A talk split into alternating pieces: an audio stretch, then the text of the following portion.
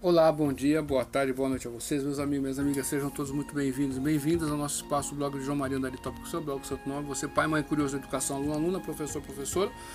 Sejam aí todos muito bem-vindos e bem-vindas, você que me acompanha de longa data, fico muito feliz e agradecido por isso, tá bom? Obrigado de coração.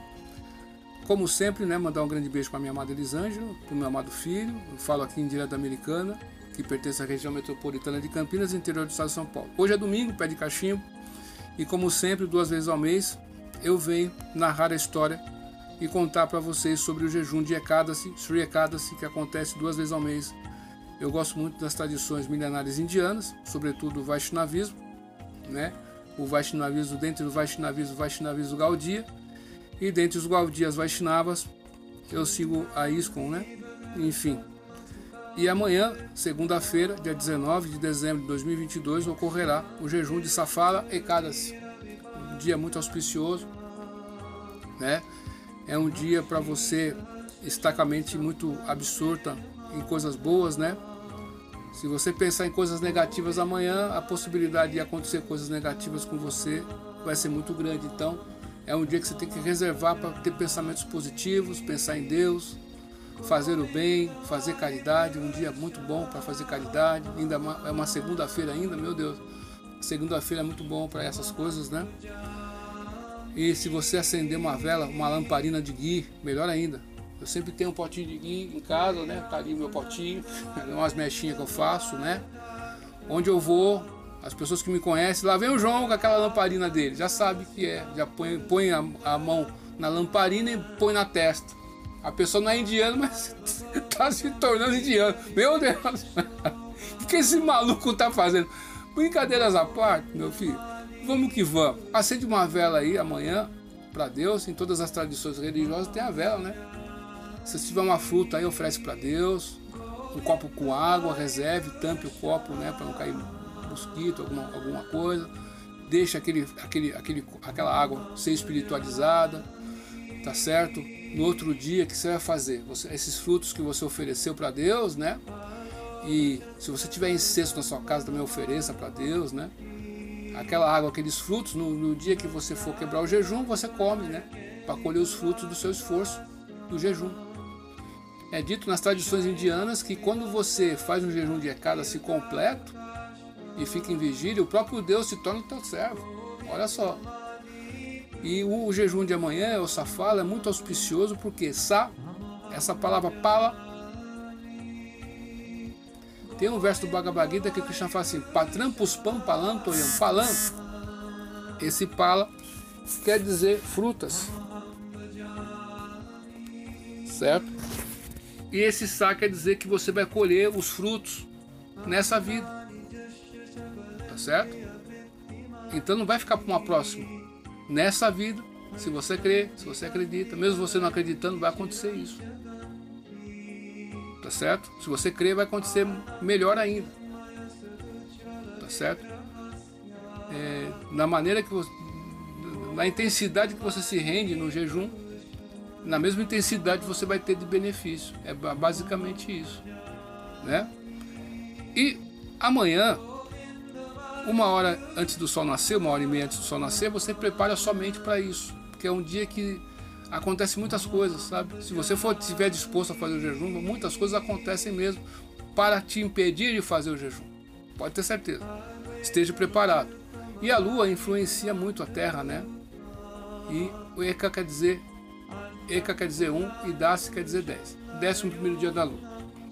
Então vamos ver a história. Você pode fazer o jejum completo, eu expliquei, né? O jejum completo até meio-dia, depois comer frutas, o jejum completo até o pôr do sol, depois comer frutas e legumes jejum completo e ficar e, e, e, e, dormir, o jejum completo e ficar em vigília a noite toda, a madrugada toda.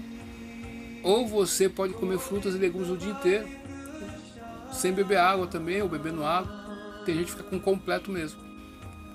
E o jejum é importante porque ele vai equilibrar os doshas do nosso organismo. Você, né, se você tem alguma questão aí de doenças, pode, quando você faz o jejum, você vai minimizar essa questão. Pode ter certeza também vai te ajudar espiritualmente falando. Tá certo? Então amanhã é o dia do Safale Kadasi. e vamos ler a história que é muito auspiciosa. Safala, jejum de Ekadas. Maharaj Yudhishthira disse, ó Sri Krishna, qual o nome do Ekadasi que ocorre durante o quarto crescente do mês de Pausa, dezembro, janeiro? Como ele é observado e qual deidade deve ser adorada neste dia? Por favor, narre tudo isto para mim, ó Janardana. A suprema personalidade de Deus respondeu: Ó melhor dos reis, desde que você, desde que você deseja ouvir, eu descreverei totalmente a você as glórias do Pausa Krishna Ekadasi. Eu não fico satisfeito por sacrifícios ou caridades tanto quanto fico pela execução de um jejum completo no Ekadasi por meus devotos. Dessa forma, com o melhor de sua habilidade, a pessoa deve jejuar no Ekadasi o dia do Senhor Hari.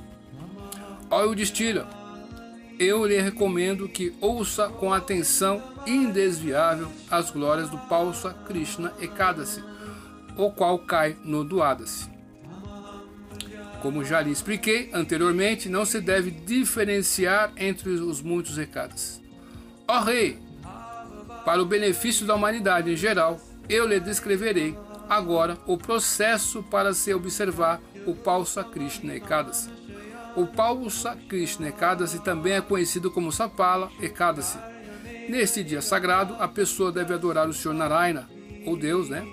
Pois ele é a deidade predominante.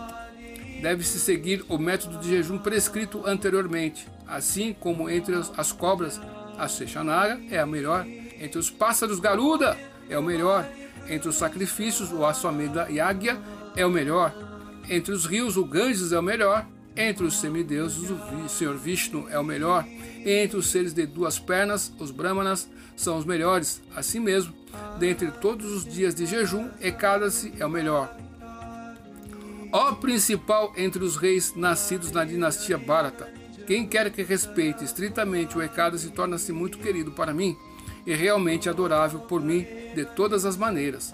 Agora ouça enquanto eu descrevo o processo para se observar, observar o Sapala Ekadasi. O Sapala Ekadasi, meu devoto, deve me adorar, oferecendo-me frutas frescas, de acordo com o tempo, lugar e circunstâncias, e meditando em mim, a suprema personalidade de Deus, toda auspiciosa. Ele deve me oferecer uma fruta jambira, romã, noz de bétel, coco, goiaba, mangas, nozes, cravos e diferentes tipos de especiarias aromáticas. Ele também deve me oferecer incensos e lamparina de gui, acesa por, por acesa, né? Pois tal oferecimento de lamparina no Sapalecada-se é especialmente glorioso. O devoto deve tentar permanecer desperto por toda a noite, né?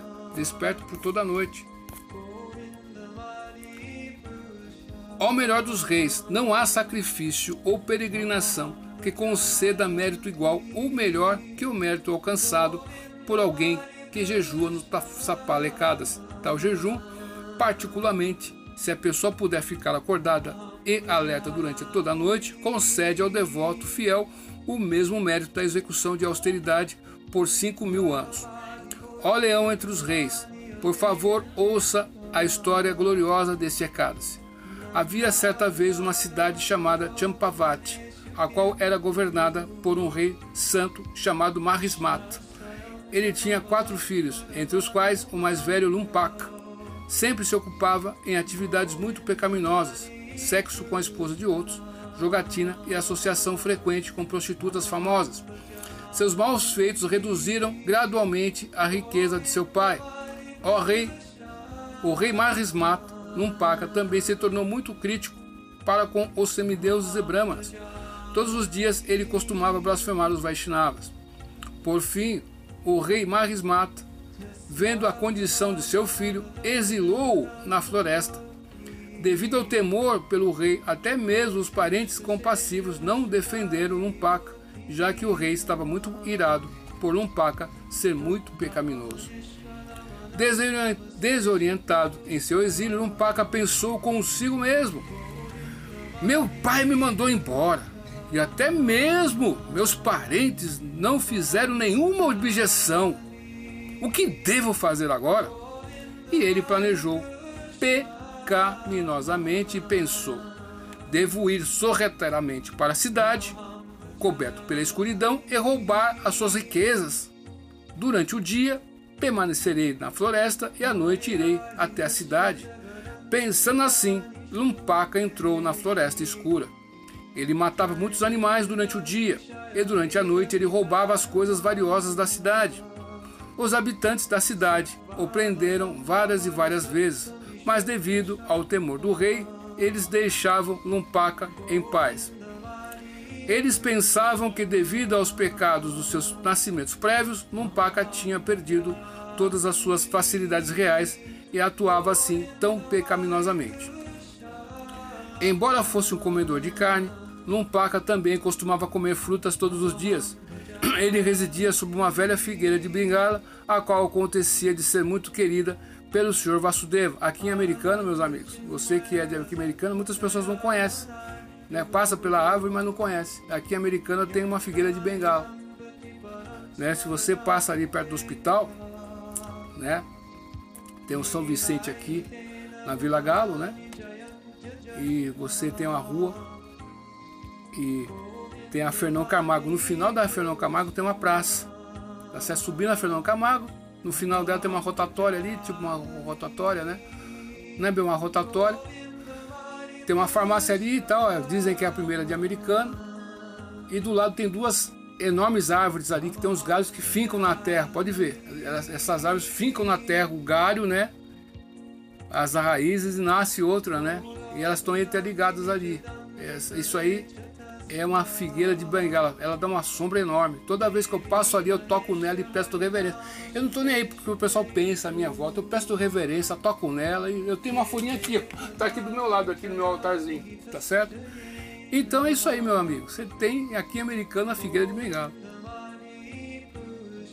Devido ao custo do tempo, enquanto Lumpaka estava executando muitas atividades condenáveis e pecaminosas, chegou o Sapalekadas. Na véspera do Ekadas, Lumpaka teve de passar toda a noite sem dormir devido ao frio severo e às suas insuficientes roupas de cama. O frio não somente lhe tirou toda a paz, mas também quase o matou.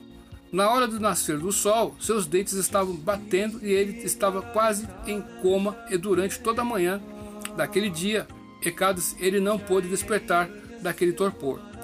Quando chegou o meio-dia do Safar Ecadas, o pecaminoso Numpaka finalmente despertou, despertou e tentou levantar do local sob a figueira de Bengala. No entanto, a cada passo ele tropeçava ao chão, tal qual um aleijado, ele andou lenta e hesitantemente, sofrendo muito de fome e sede no meio da floresta. Numpaka estava tão fraco que não pôde matar nenhum animal nesse dia. Em vez disso, ele, ficou, ele foi forçado a coletar as frutas que encontrou no chão caída. Na hora que ele retornou à figueira de Bengala, o sol já tinha se posto. Colocando as frutas no chão próximo a ele, Lumpaca começou a lamentar. Oh, como sou desgraçado! O que devo fazer? Meu querido pai, o que será de mim? Ó oh, senhor Hari, a pessoa faz tantos pecados, tantas coisas erradas, mas às vezes chegam a a consciência pesa, né? E ficou nesse estado aqui. Ele começou a lamentar-se. Como sou desgraçado, o que devo fazer, querido pai? O que será de mim? Ó Senhor Hari, ó Deus, por favor, seja misericordioso para comigo e aceite estas frutas. Olha só, aquelas frutas que ele, que ele colheu, né? Novamente ele foi forçado a permanecer acordado por toda a noite, sem dormir. Porém, Neste meio tempo, a suprema personalidade de Deus Madhusudana ficou satisfeito com o oferecimento de frutas silvestres feito por Lumpaka e ele aceitou-as. Lumpaka tinha observado involuntariamente o jejum completo de Ekadasi e pelo mérito que ele acumulou, nesse dia, reobteve seu reino sem maiores dificuldades. Ouça, ó Edistira, aquele, o que acontece com o filho, o que aconteceu com o filho do rei Marismata. Quando um simples fragmento do mérito brotou dentro do seu coração, assim que o sol surgiu, belamente no dia seguinte, ao Ecadas, um magnífico cavalo aproximou-se de Lumpaca e ficou ao seu lado. Ao mesmo tempo, uma voz de repente falou do céu claro e azul: Este cavalo é para você, Lumpaca. Monte nele e galope para encontrar sua família.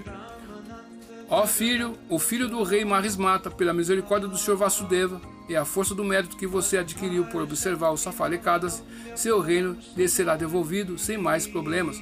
Tal é o benefício que você ganhou por jejuar nesse dia auspicioso. Agora vá até, até seu pai e desfrute do seu merecido lugar em sua dinastia. Após ouvir essas palavras vindas dos céus, Numpaka montou seu cavalo e voltou para a cidade de Champavati. Pelo mérito que obteve, jejuando no Safalekadasi, ele se tornou um príncipe garboso, mais uma vez, e foi capaz de observar somente nos pés de lótus da suprema personalidade de Deus, Hari. Em outras palavras, ele se tornou meu devoto puro. Numpaka ofereceu suas reverências humildes a seu pai, o rei Marismata, e novamente aceitou as suas responsabilidades principescas. Esse nome aqui, Marismate, ele aparece num filme indiano, né? E o nome desse filme indiano é Barrubali, o início e a conclusão. Aparece, o nome da cidade deles é Marismata. Vendo seu filho decorado com ornamentos Vaishnavas e Tilaka, o rei Marismata entrou, entregou o rei o reino a ele, o qual Numpaka governou sem impedimento por muitos e muitos anos. Quando quer que o Ekades chegue, ele adorava o Senhor Supremo com grande devoção. Pela pela misericórdia de Sri Krishna, ele obteve uma bela esposa e um belo filho. Na velhice, Numpaka entregou o seu reino a seu filho exatamente como fez, fizera seu pai, o rei Marismata. E foi para a floresta servir a suprema personalidade de Deus sobre os sentidos controlados. Purificado de todos os desejos materiais, ele abandonou seu corpo e retornou à casa de volta ao Supremo, obtendo um lugar próximo aos pés de lótus do Senhor Sri Krishna. Olha o destira, aquele que se aproxima de mim, tal como fez Lumpaka, tornar-se-á completamente livre das lamentações. Olha só que interessante. O próprio Deus falando. Aquele que se aproximar de mim, tal como fez Lumpaka, tornar-se-á completamente livre da lamentação e ansiedade. Na verdade, qualquer pessoa que observe apropriadamente este glorioso Safalecadas, mesmo desavisadamente, como um paca, tornar-se-á famoso neste mundo. Ele se tornará, tornará perfeitamente liberado. Ao morrer, retornará a Vaikunta. Quanto a isso, não há dúvida. Além disso, aquele que simplesmente ouve as glórias dos Safalecadas obtém o mesmo mérito derivado da execução de Rajasuya Yagya e pelo menos vai ao céu no próximo nascimento. Assim acaba a narração das glórias do Pausa Krishna Ekadasi ou Safala Ekadasi do Bhaivaisha Uttara por ano. Bem, meus amigos, minhas amigas, obrigado aqui pela atenção de vocês aqui. Quem puder fazer o jejum, fica, fica o convite, tá certo? Faço o convite duas vezes ao mês. Se você quiser ficar livre das lamentações, das tribulações, tal como aconteceu com o Numpaka, é só você consagrar amanhã um jejum para Deus aí você tem a possibilidade de fazer daquelas maneiras que nós citamos, tá certo? Ou só ouvir a história, também vai se purificar. Então, dito isso aí, me despeço. Duvide tudo, depois duvida dúvida, estude hoje, porque amanhã pode ser tarde. E cante Hare Krishna e seja feliz.